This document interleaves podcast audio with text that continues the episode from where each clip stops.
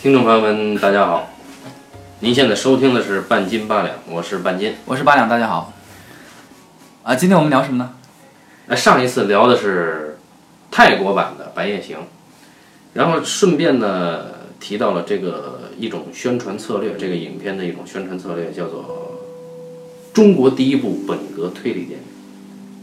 那么就顺便谈到了日本的两个所谓的推理小说流派。本格派和社会派，然后结尾呢，你给大家留了一个引子啊，对呀，我觉得其实我们可以，呃，给大家讲讲，或者是聊一个有意思的推理小说。其实没意思，那其实它很火呀，火是很火。对，前段时间我在亚马逊上找小说看，说买本书看吧，然后看到了这本小说。别想买，一看价格，我靠，一百六十八，打完折还要好几十块吧？纸质版那个精装版，不能不能买 Kindle 这个电子书吗？啊，这这是大部头的书吧？免费下载。大部头的书拿到书还是感觉还是很棒的。这个书呢，名字也很霸气，叫做《所罗门的宝藏》啊，不对啊，《所罗门的伪伪证》啊啊啊！一听名字就很霸气，对吧？所罗门啊啊，所罗门是什么门？所罗门是这个，他不是门，哎，所罗门呢是基督教的一个伟大的人物，在历史上，呃，至于是否确有其人，我不不清楚啊。啊，总之这本是智慧的化身。啊，总之这部书叫做《所罗门的伪证》啊，作作者呢是那个，呃，鼎鼎有名的，呃，反正在宣传册上写的是鼎鼎有名的作家，叫做宫部美雪。哎，这个呢就是我们上次提到的。流派之一的社会派推理小说的当代代表人物啊，被誉为国民女作家，日本国民女作家啊，呃，宫部美雪。还有另外一个称号呢，呃，叫做松本清张的女儿，对吧？我也不知道为什么她是松本清张的女儿啊。明明一个叫松本，一个叫做宫部。对对对对对，当然她不是私生女啊，她是因为可能是因为她在写社会派小说的影响力。包括可能在某一种，呃，写作的理念上，他被日本的媒体看成，或者说认为是继承了日本推理小说、社会派推理小说的大家松本清张。对，总之说到这儿，大家就马上明白了。这本呢大部头的名叫《所罗门的伪证》的书，啊，它是一本社会派的推理小说。是，那这个书名很霸气啊，所罗门呢，啊，居然用了这个。古代那个什么以色列一任国王的名字啊，被誉为是这个智慧的化身。至于伪证，这个就更容易懂了。伪证就是假证呗。哎，对，第一个，我当时看到这个名字，我得我说第一，它很霸气；第二，我知道所罗门的宝藏，肯定很多人也知道啊。那么所罗门的伪证是什么？历史上有没有这样一个典故了？没有。这本书一共有一千六百九十二页，和所罗门半毛钱关系都没有。我们来看一看，呃。这位国民女作家在接受采访的时候是怎么说的呢？她：“这个媒体就问啊，说，哎哎，这个斯密瓦森，哎，说能不能请这个公布女士来说一说这个所罗门伪证？所罗门是谁呢？书里有没有这样一个人呢？你知道日本记者很二啊。我们这个女作者、女作家怎么说呢？她说这个，呃，她说她写书啊，呃，一开始呢并没有想给这个起个名字叫所罗门。”他承认，他确实借用了所罗门的典故，因为这是一个以色列古代的国王。这个圣经里面的雅歌传说是他写的啊。然后这个人呢是智慧的化身，是公正的代表，所以他认为所罗门呢是一个具有象征意义的符号人物。他呢用这个呢来隐喻什么呢？隐喻书中的几个组织，包括学校、警察局、媒体。哎。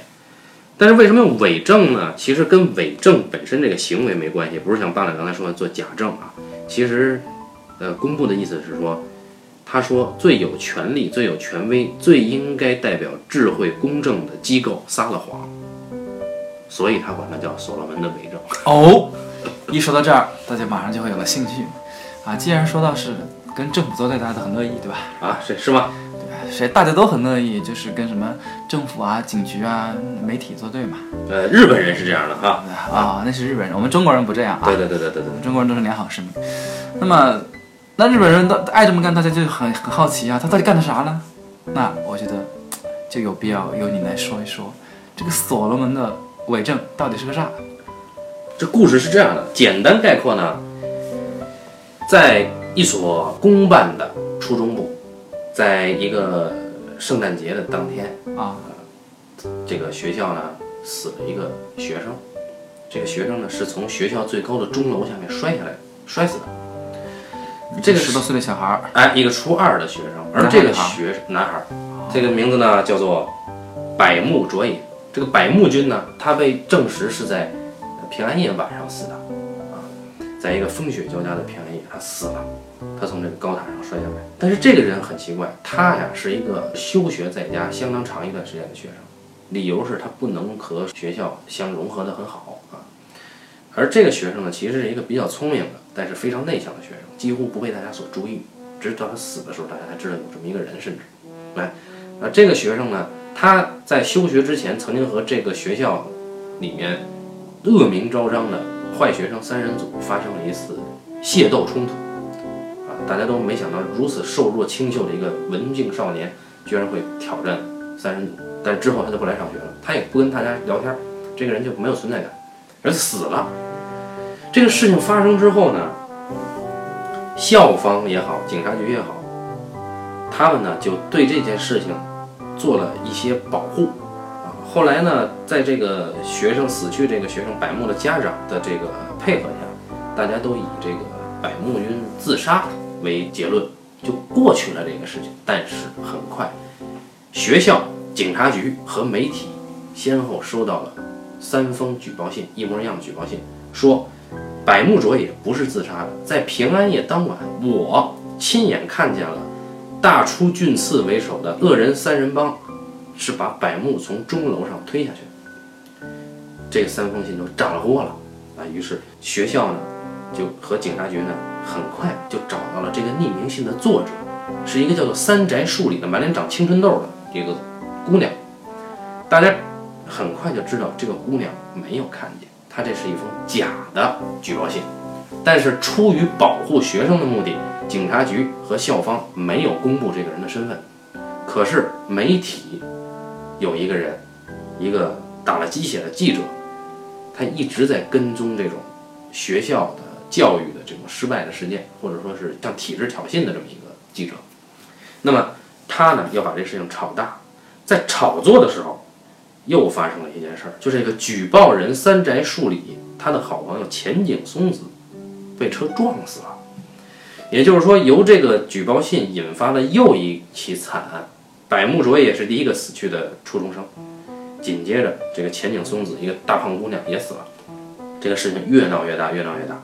于是所有人都认为就是这三人帮杀害了百木卓也。当然，还有另一派认为百木卓也是自杀。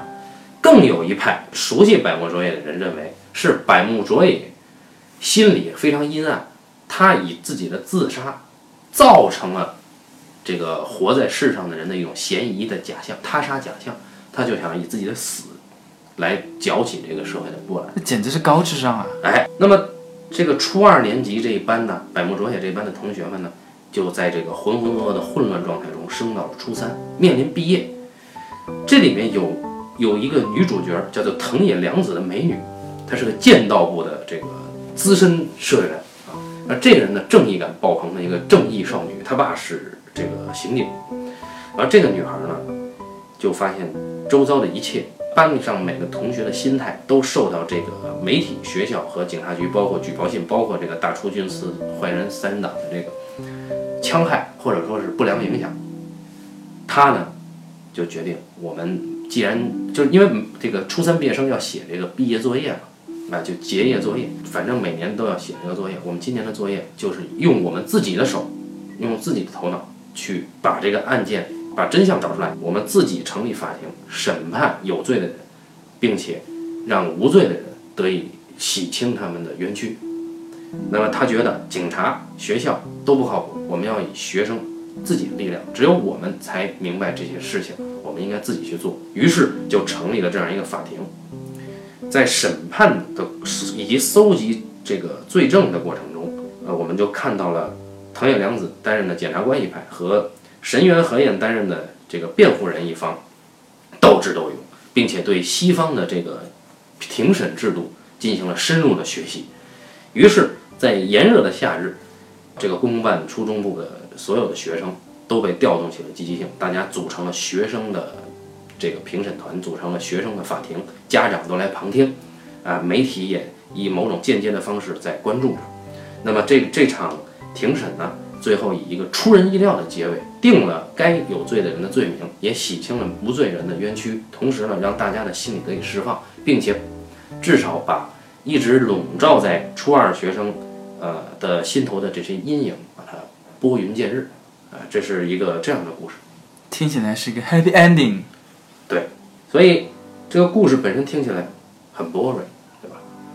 这故事也没有那么的无聊，但是但是他用得着写一千六百九十二页吗？啊，对啊，他为什么要写一千六百九十二页，然后要卖一百六十八块钱呢？这恐怕是南海出版社的问题吧。反正他就是死贵。然后，我觉得听完这个故事之后，是不是一本书二十万字不就写完了吗？所以这就牵扯到宫部美雪这位国民女作家的写作特点，啰嗦。这是这个著名的对水派啊。我跟你说过，就是我读这本小说的时候，有一个心态的变化。当我读第一卷的时候，我就已经忍不了了。哎，我这个人怎么就是明明能一句话写完的，他要写五句，啊明明用一个词可以交代清楚了，他要用七个词。当时我是在读这个作者的作品之前，我正好在读村上的作品。村上大家知道他的写法并不简洁，对吧？但是大家知道他的不简洁是一种风格，而且它有它的用意。它的字里行间是藏了很多东西的，并且它的这种不简洁的语法是一种美。可是公布呢，就你只能看到絮叨。然后在读这个第二卷的时候，我已经无视它的这个写法，麻木了。但是我看，哎，第二卷有意思。呃，所罗门的伪证呢，三卷各有自己的分分卷的卷名啊。第一卷叫做这个事件，第二卷呢叫这个决议，第三卷叫审判。事件就是说指的是这个大家都知道这个死了人嘛，啊，决议就是促使这个藤野良子成立学生审判庭的这个过程，审判那就是庭审，对吧？分了三卷。我在读第二卷的时候发现，这确实是一本很有价值的日本的社会派推理小说。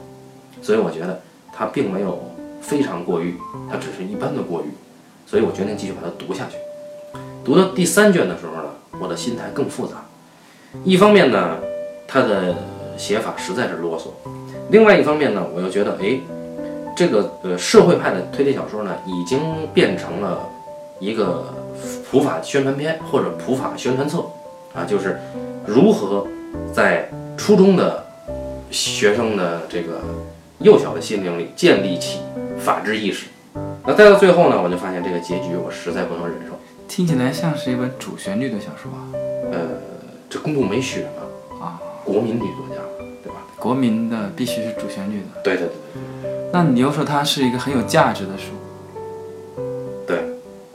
我就说社会派，上期我们已经旁敲侧击聊到社会派的真谛，对吧？对，或者说，当然我们也没资格说它真是社会派的什么真谛啊，我觉得我还是不好这么说。但是至少我理解社会派应该是以这个推理小说的表层形式包装，实际上要包装的是作者对案件发生的年代的社会背景、经济变化以及国民心态、阶级的更迭或者人心的变异，做的他自己的一个社会史的阐述。而这部作品至少在第二卷和第一卷的后半卷是做到，所以我觉得这是一个比较宝贵的社会派的小说。而我们知道，宫部美雪之前，呃，有一部社会派很有名的小说叫做《理由》啊这本我看过。对对对理由啊，这个理由是直木奖获奖作品，对，嗯也是一个当时非常有名的纯社会派的推理小说。讲的是应该是一九九零年代前后吧，日本泡沫经济结束，然后之前大家买了很多楼房，对吧？买了很多高楼大厦，这会这这会儿大家都已经付不起钱了，付不及待款了怎么办呢？大家开始想尽办法，然后这个故事就围绕着在想尽办法，但是又走投无路的一群人当中。故事的开场就是某一天，一家四口被灭门了。后来大家发现，这个每天住在同一屋檐下的所谓一家四口，来自四个不同的家庭，对呀、这他妈是怎么回事？大家一听这个设定，其实还是很有意思，可以去看一看。哎，所以后来就是什么呢？它其实讲了一个社会现象和一个一种社会群体。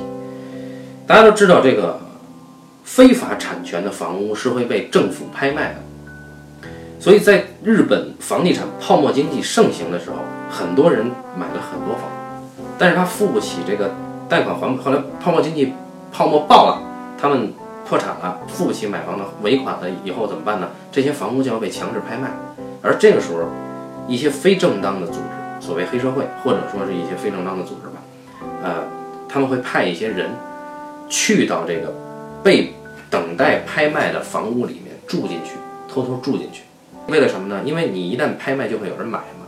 当买了这些房屋的人入住之前，会发现这里居然住着人家，然后他们就会以软硬兼施的手段去勒索这个新房主，啊，勒索钱财啊，或者勒索什么。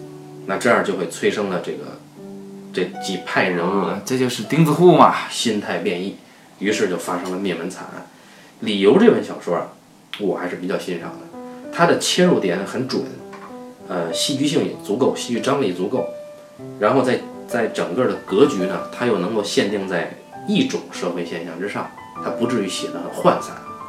但是再看我们这本一千六百九十二页的《所罗门的伪证》，它涉及到了诸多的社会现象，导致我们不知道它到底要说什么。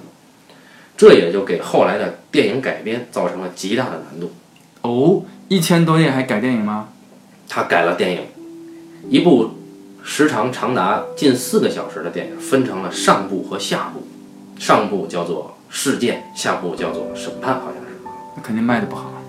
呃，这个导演呢，也是一个没有什么才华的导演啊，之前也拍过改编自直木奖获奖作品的另一部电影，叫做《第八日的蝉》。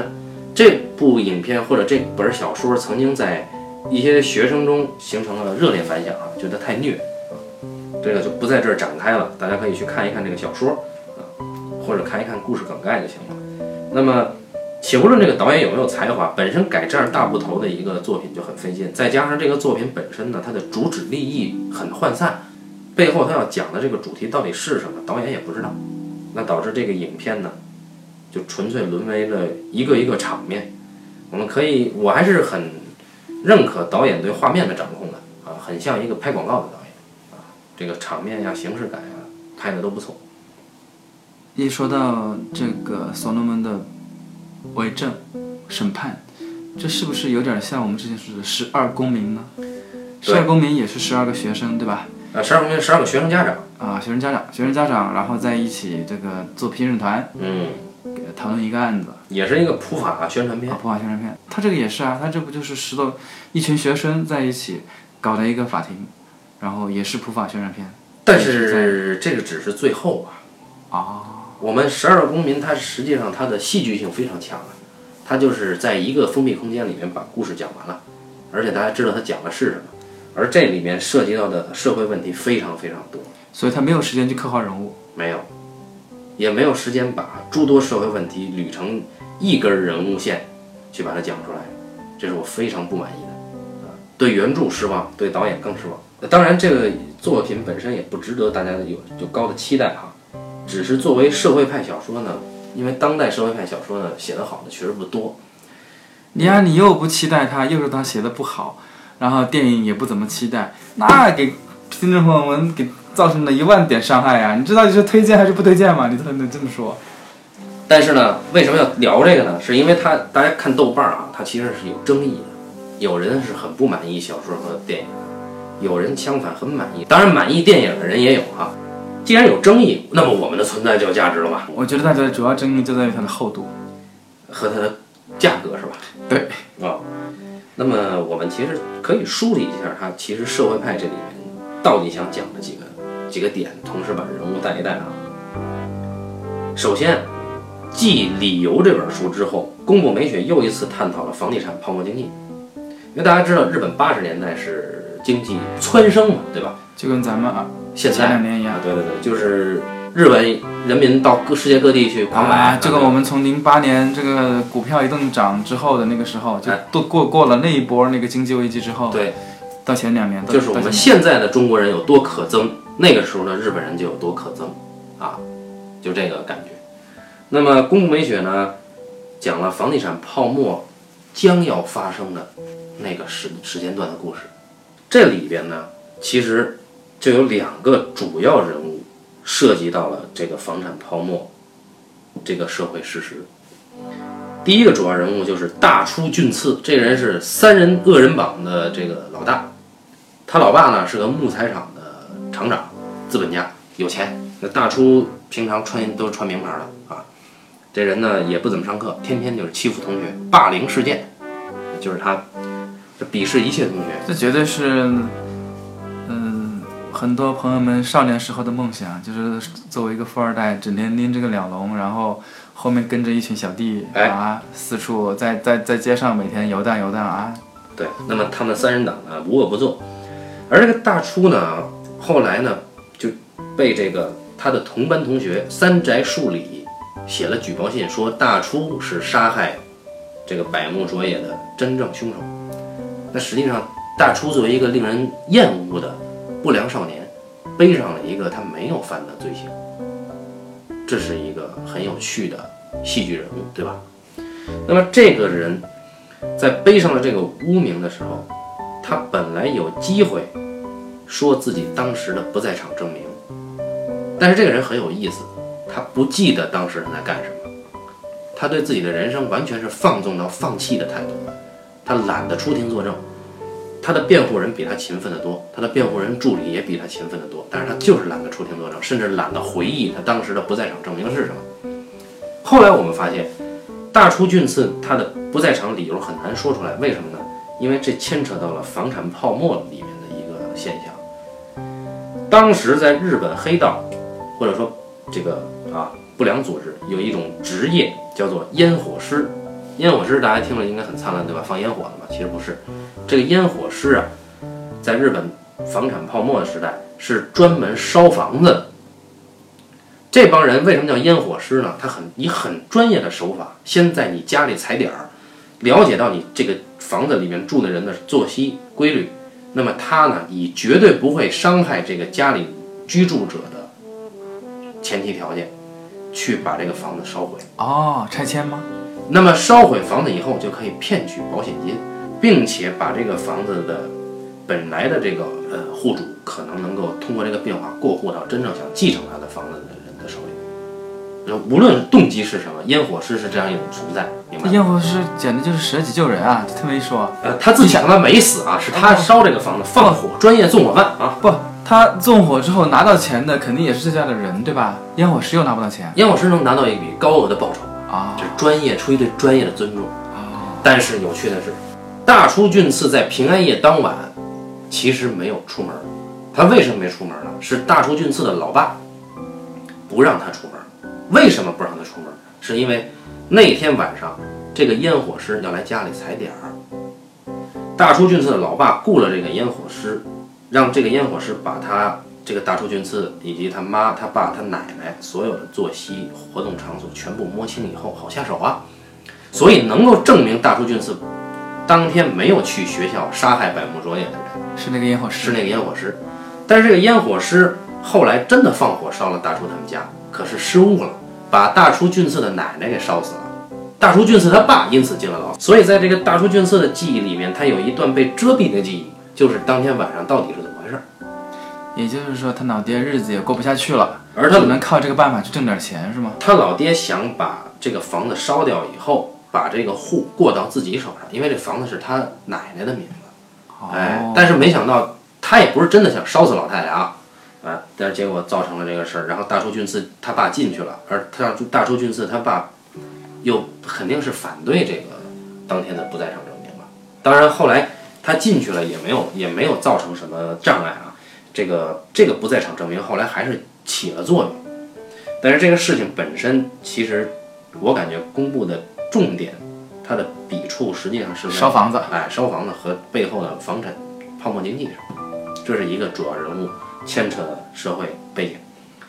而这个第二个主要人物叫做野田健一，这位少年是大出俊次的同班同学，他是这个影片里的视角之一。这个影片是以 PUA 的形式写的啊，哦，他是这个影片的视，不不不，这个他是这个小说的视角之一。野田健一呢，是一个和百木卓也一样清秀瘦弱的小男孩。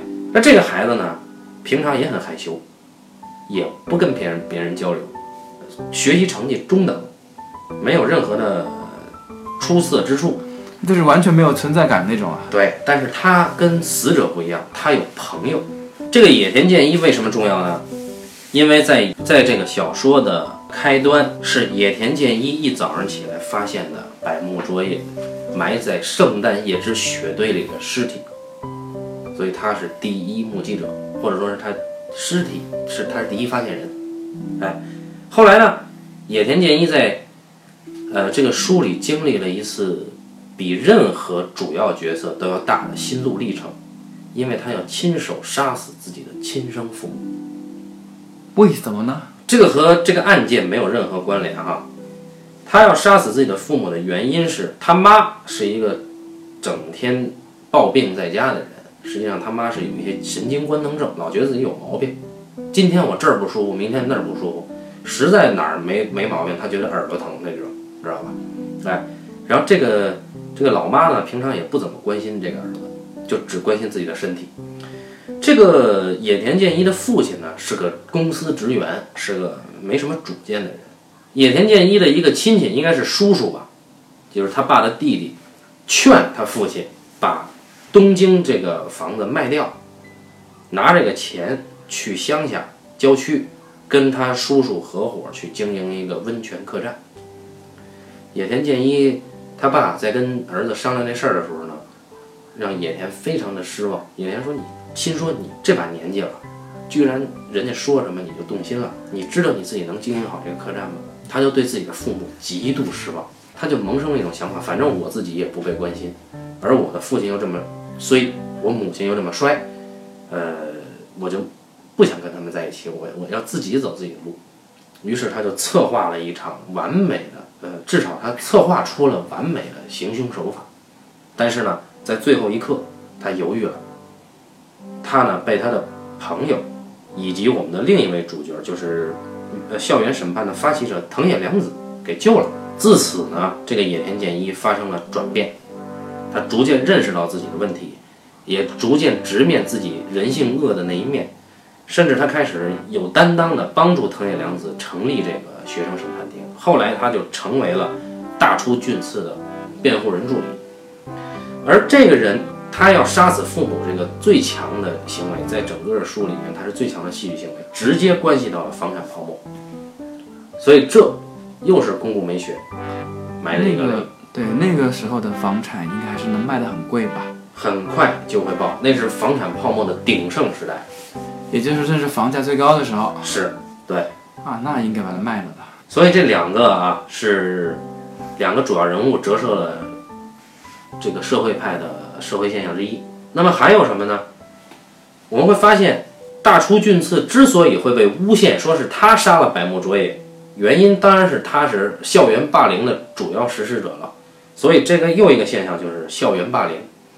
校园霸凌这个现象实际上在任何国家、任何年代都有，因为只要有集体，只要有。社会就一定会有欺凌事件，而在未成年人的世界里，他正因为是未成年人，他没有这个所谓的原则，或者说是所谓的善恶对错的这种鲜明的这种判断，那么就是人性恶的最佳代表，或者说是最明显的代表。那么，呃，好像是匈牙利啊和女作家写了《恶童日记》三部曲。大家可以看一看，最恶最坏就在于这个所谓我们北京话叫半大小子，就这个时候。那么这个霸凌事件的主要施动者就是这个大出俊次，他相反，他虽然在霸凌事件中他是施加这个伤害的一方，但是他在这个这个自杀事件里面，或者说是在这个嫌疑事件里面，他成了受冤屈的嫌疑人。那么这是霸凌事件里面。把受害者三宅树里，啊，就是因为他是受大出俊次欺负的人，他心里极度阴暗，他只有一个不嫌弃他的朋友，叫前井松子，帮他一起寄出了他写的举报信。但是呢，前井松子后来发现，哎，媒体居然报道了这件事儿，而前井松子知道这件事情是假的，这个举报信是假的，所以他受不了自己良心的苛责，前井松子在恍惚的状态下被车撞死，酿成了第二起惨剧。所以在初二的这一个班里边，他是第二个死去的人。那么三斋树里，她在整部作品中是最受人讨厌、厌恶的一个女人女生。她在最后的时刻有了觉醒，因为这个审判，她获得了机会把自己的压抑已久的心声吐出来，她自己也有一个转变啊。于是她成为了第三个死者吗？没有，没有第三个死者。啊，三本书才死两个人。但是有一个险些死去的人，就是这个初二这个这个班的班主任，叫森内老师，是一个美女班主任。而这个美女班主任呢，她既不是出色的优秀的老师，又不是冷漠的老师，而这种我们知道是最糟糕的。那么她实际上是饱受一些女生的排挤，而又受另一些男生的欢迎的。他呢是背后折射的什么事件呢？啊，是这样，这个森内老师呢，在这个事件之后啊，在这个百木卓也死去这件事件之后，三宅树里一共寄出了三封举报信，一封寄给警察局，一封寄给这个报社呃不是一，我刚才说错了，他一共寄出了三封举报信，一封寄给学校，啊，一封寄给了藤野良子的父亲，就是刑警，他知道藤野良子他爸是那就是警局嘛。对另一封信没有寄给媒体，他是寄给了这个森内老师。他本来希望三封信至少有一封信能够得到反馈，但是他没想到呢，这封信是寄到了森内的公寓，可是森内自己没有收到这封信，为什么？因为森内有一个邻居是一个家庭主妇，这个家庭主妇她成天盯着森内，想尽各种办法要害森内，他就偷了森内这封信，并且他想到了一个毒计，他把这封信啊揉了，然后给撕了，然后又给粘起来，寄到了媒体。就是这个邻居叫做奈美惠的这个家庭主妇，她把这封信揉了、撕了，寄给了媒体。她跟媒体说：“我在垃圾站捡到了这封信，我的邻居是一个不负责任的教育工作者，他收到了举报信，无动于衷就把它扔了。你们媒体应该对这件事情加以监督报道。”于是媒体的主要的攻击对象就是森内老师，森内老师因此引咎辞职。这还不算，他的这个邻居奈美惠是一个什么人呢？她是被老公抛弃的女人，老公是一个上班族，在外有了新欢，她呢就认为，正是因为森内这种漂亮的职业女性，哎，就这种人的存在，才使得老公在外不忠，于是他就把满腔怒火都撒在了森内的身上。请问这儿讲的是男女平权吗？这导致后来什么呢？这个奈美惠呢袭击了森内，森内差点一命呜呼。这是什么现象呢？就是主妇心态变异的现象。因为大家知道日本呢，很多女人结了婚以后不被允许去上班的嘛，对吧？所以这个成天在家里的人，很快失去了自己独立性，那么相应的失去了自己女性魅力，被老公这个忽略嫌弃啊，以至于他自己又产生了变异，有被害妄想症，然后去加害他的邻居。所以这是又一个社会现象。你看这这个公共美学多么的啰嗦。这里边呢，刚才就提到了这个媒体，媒体报道导致森内失业。那这个媒体是谁呢？是叫茂木这个记者，是非常狂热的一个电视栏目的记者。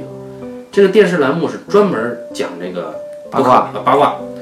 而这个茂木呢，他好像年轻的时候受到过学校体制的这个压抑，他认为学校呃对不好的学生是忽视的，所以他对这件事情非常的在意，于是他就很过分的，甚至不惜假造一些新闻或者夸张一些事实去报道这件事件，导致这件事情不断的发酵，间接导致了前井松子遇车祸身亡，校长金崎一个挺和善的、挺负责任的老校长提前辞职，森内也引咎辞职，所以这是媒体误导的社会现象。啊，这就是媒体暴力嘛。哎，然后同时，为什么主人公百木卓也会死呢？这就是公共美学在控诉教育体系、教育体制僵化。百木卓也是一个神童，这个孩子呀，从小就学习丝毫不费力，但是呢，他有哮喘，所以他体弱多病，家里人呢都向着他，导致他的亲生哥哥受到了非常大的伤害，完全被忽视，而且他呢还不断的编一些这这这个事故啊来害他哥哥。后来他哥哥呢是早就识破了弟弟如此之恶，于是呢就搬到了他爷爷奶奶那，一直以来就很少回家了。那百木呢，百木卓也呢就在父母的溺爱之下逐渐长大。这听起来好像我们中国一位古人的故事。呃谁呀？啊我们的禹呀，大禹治水的禹呀，不是他有一对很神奇的哥哥嫂子吗？是吧？他哥哥嫂子整天想着害死他，然后独吞家产。这让我们把人一换，哎，但是这个百慕卓也呢，他的目的不是家产，他的目的是想杀人，他想体验杀人的感觉，但是他又没有勇气去杀谁，他呢就间接的去找大叔俊次三人党的茬儿，他想问他们，你们知道杀人是什么感觉吗？那仨人说你有毛病啊，然后他就找茬儿，他们就在实验室发生了一次械斗，后来呢，他就借这个事情就退学了。休学了。他认为学校都是一群无趣的人，解决不了他的问题，他的这个终极生命问题，人活着到底有什么意义？于是就牵出了另一个人，也就是说他唯一的朋友神原和彦，这是另一个神童。这个神原和彦跟百慕卓也是在补习班认识的。这个补习班是百慕卓也唯一喜欢的地方，因为这个老师和学校里公办学校里的老师完全不一样。这个老师自己出来就是受不了教育体制的无趣和这个僵化、愚蠢，他自己出来办补习班，要因材施教。百木在这里其实是找到了一些快乐，并且认识了他唯一的朋友神原和彦。但是很快，这个补习班的老师因为一些家长造的绯闻，不得不关闭补习班，百木卓也因此备受打击。百木卓也就想，呃，活着还有什么意思？他是个懦夫，是个心理阴暗的懦夫。他想活着没意思吧？他自己不去死，他折磨神原。这就是另一位主人公神原和彦。神原和彦出场了。神原和彦是个什么人呢？神原和彦从小他是亲眼看见自己的父亲掐死了自己的亲生母亲。神原和彦他爸是酒精依赖者，他在一次酒后杀死了他妈，同时他父亲自杀。那么神原和彦后来就被一对很有良知并且很和善的夫妇收养了，神原和彦就得到了很好的关爱，健康成长。当然，这个成为他心头永远的阴影了。而百慕卓也永远在用这件事情刺激神原和彦，就说你见过你爸杀了你妈，然后你爸自杀，你活着还有什么意义呢？于是，在圣诞夜这天，百慕卓也以自杀为的威胁，说神原和彦，你跟我做一个游戏，你不做我自杀。神原和彦说，我做，你别死。百慕卓也这是什么游戏呢？百慕卓也让神原和彦去四个地点，这四个地点是神原唯一能够回忆起他和他亲生父母有共同记忆的地方。每去一个地方，要让神原和彦给他打个电话，说一说自己内心的感受。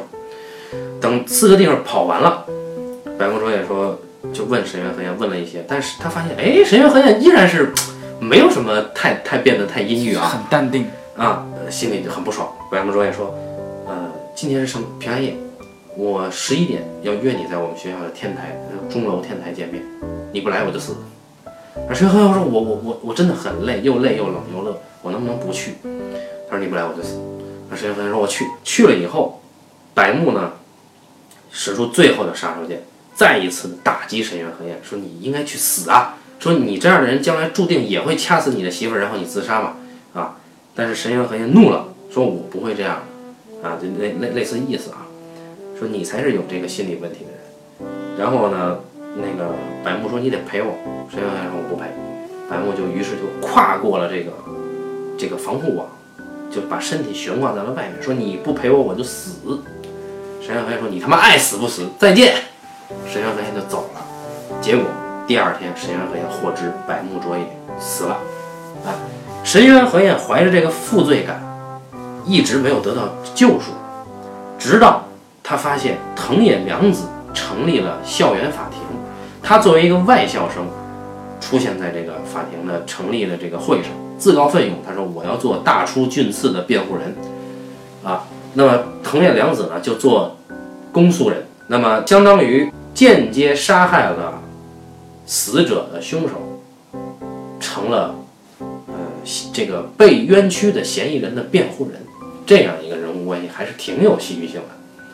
可是呢，没有写好，也没有拍好啊。那么最后，神原和彦在帮助大出，在以完全遵守西方这个法理学，呃庭审制度的情况下，帮助大出洗脱了罪名的时候，他自己自首向法庭坦白，最后他接受了法庭的审判，这样一个故事。那么这几组人物分别代表了房地产泡沫崩溃、主妇变异、媒体误导、校园霸凌、教育体制僵化等等等等的社会现象。这就是社会派它的可贵之处。我只能说，听完这个故事，大家纷纷开始想，哎，现在的九零后脑子都这么复杂吗？这里面的故事的主人公也就是十五岁左右吧？初二了，对啊、那是八十年代啊。这个感人的在于呢，这些学生，他真的在非常认真的学习西方的庭审制度，并且这些学生组成了法庭之后，在严格的按照这个制度去执行。我们都知道，日本这个弹丸之地啊，这个民族之所以能强大，是因为定了规矩就去严格的遵守，而不是像我们一样处处都是变通。那么他们在学习这个法治啊庭审制度的过程，确实是一丝不苟的，甚至是有些过激的、过分的认真。那么在这些本来不应该承担这么沉重角色的初中生的身上，我们看到了可贵的追求法治、追求平等、追求真相的可贵品质。所以，呃，第三卷审判或者叫法庭，还是这个值得肯定的。虽然说它是这个普法宣传书，所以呢，大家看梳理了这么半天，有诸多社会现象，诸多的人物错综复杂，却没有一个人能够贯穿始终，或者能够贯穿始终的人，他自己本身缺乏一定的戏剧张力，所以导致程导初这个导演改编的时候，改编的非常失败。这就是我要说的所罗门的伪证及其改编。我觉得你说了一大堆的故事情节，不好。不说故事情节，它真的没有什么可说的，因为改编手法完全不值一提，没有一处改得好的。它这个改编啊，在他以藤野良子为第一主角，他在藤野凉子身上加了一些道德瑕疵，以及他让藤野凉子一同目睹了百木卓也的死，并且他让藤野凉子亲自目睹大出俊次校园霸凌事件，而他自己无动于衷，所以他给了藤野凉子一个理由。一个成立少年法法庭的理由，但正因为如此，也变得很无趣。而这个演员本人就叫藤野凉子，啊，这是一个噱头，非常的无趣，长得也挺无趣的。所以这个影片，包括这个作品，我们是不是就可以说到这儿？关于社会派，你有什么可说的？我是这么想的，我听了这个所罗门的伪证，我总是想把它说成所罗门的宝藏。嗯，这本书之后，这本书的故事，那大家往往会觉得它很无趣，你知道吗？社会派啊，有个很大的问题，社会派总是给人一种很无趣的印象，枯燥沉闷。对，给人一种枯燥沉闷的印象。事实上，呃，你刚刚说了这么多，我倒是能，当然能跟得上，很多人是跟不上这样的东西的，就是你刚刚说的这些人物关系，他们的起源，他们的背后的这个背景。我看你也跟不上，你刚才已经昏昏欲睡。绝大部分的读者都是跟不上这样的故事，呃，但是推理小说依然有很大一个派系的人他这么干，对吧？对啊，很大一派这么干，包括你之前我们我们我们之前说那个白行，你想想看以前那个段贵我之前写那个放学后的时候，呃，他就纯从本科推理上写，他其实是技巧很棒，对吧？嗯，但他得不到奖，他每次他都是拿到提名，但他总是得不到奖呃，放学后得了个江户川乱步奖，好像啊，对啊，好他就是想拿直木奖嘛。还是本科推理协会奖。对他就是想拿直木奖，他就是拿不到。后来他明白了，他想哦，拿奖还是要有深度，而社会派有深度，对吧？有深度和广度，所以我得往那个方向靠。靠了之后呢，哎，没准能够拿奖。好，到了白夜行，他他往那个方面靠了，嗯，还是没拿奖啊，对吧？但是他有另一部，啊，后来他就干脆说不行，我再回去再写一个吧。然后写嫌疑人 X，那嫌疑人 X 呢，其实是一个，他这回呢就把他的社会派的东西压得很低了，对吧？对，压得很少很少，有一点点，基本上是一个本科推理。当然，他是个作弊的本科推理吧。嗯，我们就不说了。结果哎，反而呢中奖了，中了奖之后他就再也没有追求了啊，这是一种啊，像东友跟我讲，这是纯粹是投机分子，嗯，纯粹是为了拿奖啊往社会派上靠。这是一派人，其实有挺挺多一派这样的人这么干的。此人现在开始在码字儿了啊，啊，对对对，那前前前两年这个绑匪的女儿啊，也是直木奖，也是改编的电视剧的，还有好几个这个呃什么烟霞，这个好几个剧，嗯，都是主要的或者是大部分的内容，其实都是跟社会派相关的，因为他好拿奖，一旦拿了奖之后，哎，马上就回去该干嘛干嘛，因为就好卖字儿了，好卖钱了，但但是公布没选了，他没有这么干。他倒是一心一意在码他的这个社会派的东西，很用力啊，对，很用力。我是觉得，就是写这个东西有一种有一种才能不够的感觉，嗯，就是好像是一种缺乏才华的人才会写这种东西。不知道你是怎么看的？看的时候就替他着急，确实是才华不够，而据说他还在写奇幻小说，比如《龙眠》呀，对，就是感觉这个故事他变得很笨拙。嗯，长得也挺笨拙的，所以跟他的前辈，跟他的父亲比起来，他还是有差距的。嗯，而且他写的东西，嗯，不是那么的有幽默感，对吧？嗯，他好像挺很用力，但是不够有幽默感。这个不像松本清张他们那一辈，这个老派人可能更加的风趣一些，更加的洒脱一些，而他好像这一点并没有学到。那好，我们这一期的这个半斤八两呢，暂时就到这儿啊。呃，也欢迎大家来交流啊。